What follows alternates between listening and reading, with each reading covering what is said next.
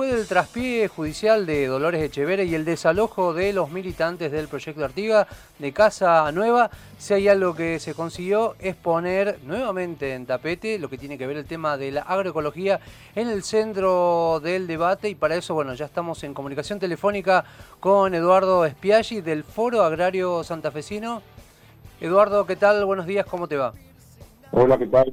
¿Cómo, están? Hola, Eduardo, Javier Sismondi y Susana Álvarez, te estamos saludando desde acá, desde Río Cuarto.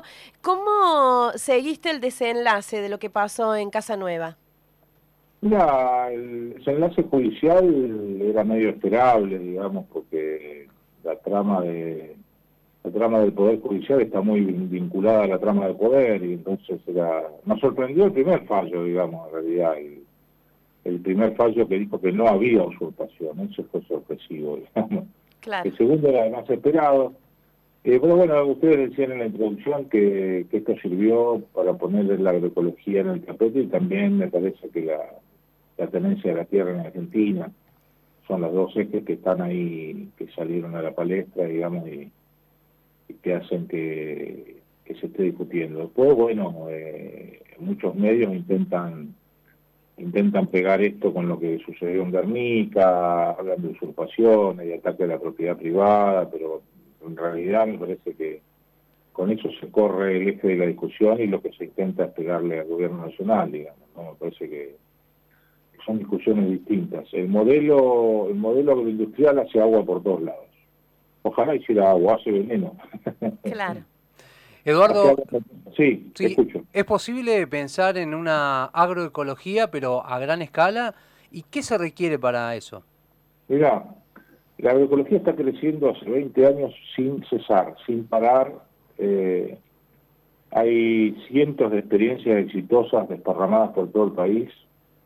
En Santa Fe, en la zona sur donde trabajamos nosotros, debe haber más de 50 en, escalas distintas. Eh, lo que pasa que lo que falta siempre es la que sea una política pública, digamos, la, la que haya una decisión mm, tanto de las comunas, que son las que más interesan, comunas y pequeños municipios que, son las que más interesan porque son los que atajan hoy los conflictos de la fumigación en los periurbanos, ¿no?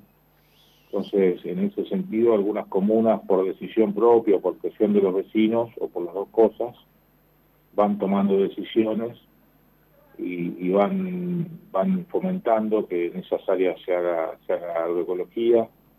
Hay productores de pequeña y mediana escala que no le dan los números con el modelo de la soja transgénica, de los cultivos transgénicos, porque son muy caros, muy caras esa tecnología. Y, y, entonces por eh, una cuestión económica o por una cuestión de convicción, la agroecología crece pareciera que, no sé por qué, pero se demora tanto la, la, inauguración, digamos, la, designación de Eduardo Sardá en la Dirección Nacional de Agroecología. Eh, viene demorado, pero la dirección está creada, eso eso pone de manifiesto que hay un interés de generar política pública. Pero bueno, se contrastan que el mismo gobierno que va a, generar la dirección de agroecología aprueba un trigo transgénico, ¿no? Digamos, esas contradicciones están a la, a la orden del día en el, en el gobierno. Entonces también eso eso no, no, no marca una dirección concreta hacia la agroecología. ¿Y cuál es el análisis? ¿Por qué creen que pasa esto? Estas contradicciones. lo, del trigo, bueno, porque porque los sectores de poder eh, están con todos los, influyen en todos los gobiernos, en algunos más que en otros. Digamos que el gobierno que pasó era indiscutible, que tenía una sola dirección, era, era la dirección de, apoyar y favorecer el grupo de poder. Este gobierno tiene contradicciones. Algunos funcionarios de algunas líneas eh, tratan de, dictar y hacer políticas eh, para el bien común, llamémosle, y otras siguen influenciadas por los los grupos de poder. El, caso del trigo es muy evidente y muy grave, muy grave. Eh, y aparte no se entiende, no se entiende porque porque sería sería afectar la, la base de nuestra alimentación, primero, y segundo, afectar los mercados externos, porque Europa no compraría no compraría trigo transgénico seguro porque no consumen transgénico ellos y no lo cultivan y después ese convenio con Brasil, que fue lo la excusa para lanzarlo, está muy muy discutido también. Entonces, bueno, no se entiende Ahí sí creo que hay influencia de, de las empresas que están atrás de esto. Eduardo, y teniendo en cuenta que la agroecología puede dar los mismos rendimientos que el, agronegocio en, estas cuestiones, digamos que incluso vos estás señalando que hace más de 20 años que se vienen trabajando en diferentes proyectos aquí en el país, eh, ¿cómo se logra convencer también al productor ¿no? de hacer ese cambio, de abandonar un modelo para entrar a otro? Y mira, la tarea más difícil es la de volver al campo porque muchos productores ya se han ido, alquilan sus tierras, ¿sabes? Las, alquilan o a un pool o a un pool o a, o a, productores más grandes, a un pool de siembra o productores más grandes. Y hay que volver, eh, hay que volver a la ruralidad, digamos.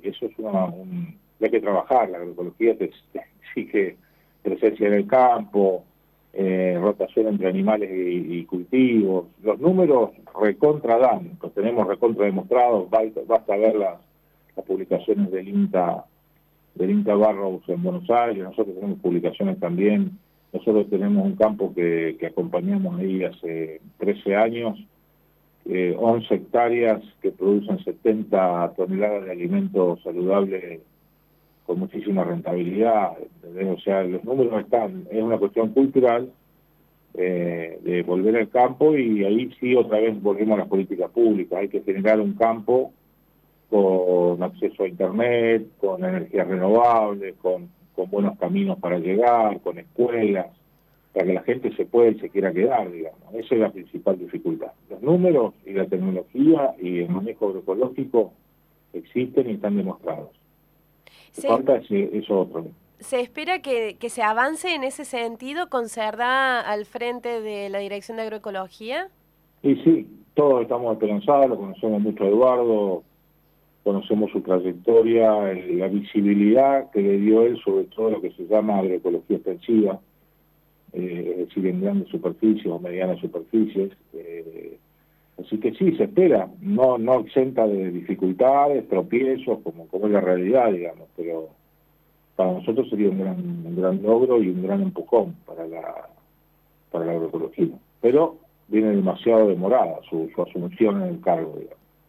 Eduardo, y uno pensando si esto se pudiera llevar a, gran escala y si hubiera voluntad política ¿no? para llevar al frente este tipo de modelo, estamos también ante la posibilidad de pensar un nuevo eh, modelo demográfico para el país, ¿no? Esto ayudaría también a descentralizar también las grandes ciudades y también poblar lugares que por ahí no tienen tanta población en Argentina. Fundamental, eso es fundamental. Eso es uno de los ejes más importantes de esta discusión eh, la pandemia nos pone frente a esa discusión también, ¿no? De, la vulnerabilidad que tienen las grandes ciudades y los, sobre todo las megalópolis que están están con mucha mucha población en condiciones de pobreza, hacinamiento. Eh, creo que eso eso es clave, digamos, generar esas condiciones y eso vuelve a poner en discusión el acceso a la tierra, ¿no? Para que la gente pueda pueda irse o pueda volver al campo, porque muchos sería volver, porque muchos de esos son migrantes de zonas rurales, eh, hace falta discutir el, acceso a la tierra. Entonces, el que no quiera hablar de reforma agraria, bueno, porque le da mucho mucha alergia, digamos, el término tendrá que hablar de acceso a la tierra, de garantizar parcelas, de que el Estado eh, fije sus, todas sus tierras fiscales las ponga a disposición de este proyecto, pero pero hay que discutirlo.